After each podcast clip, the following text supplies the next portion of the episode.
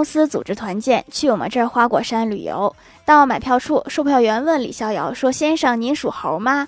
李逍遥说不属猴售票员说可惜呀我们公园搞活动属猴的免费。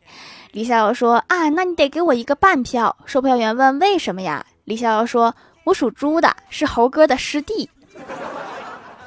那我要是属牛的话是不是就是猴哥的拜把子兄弟了？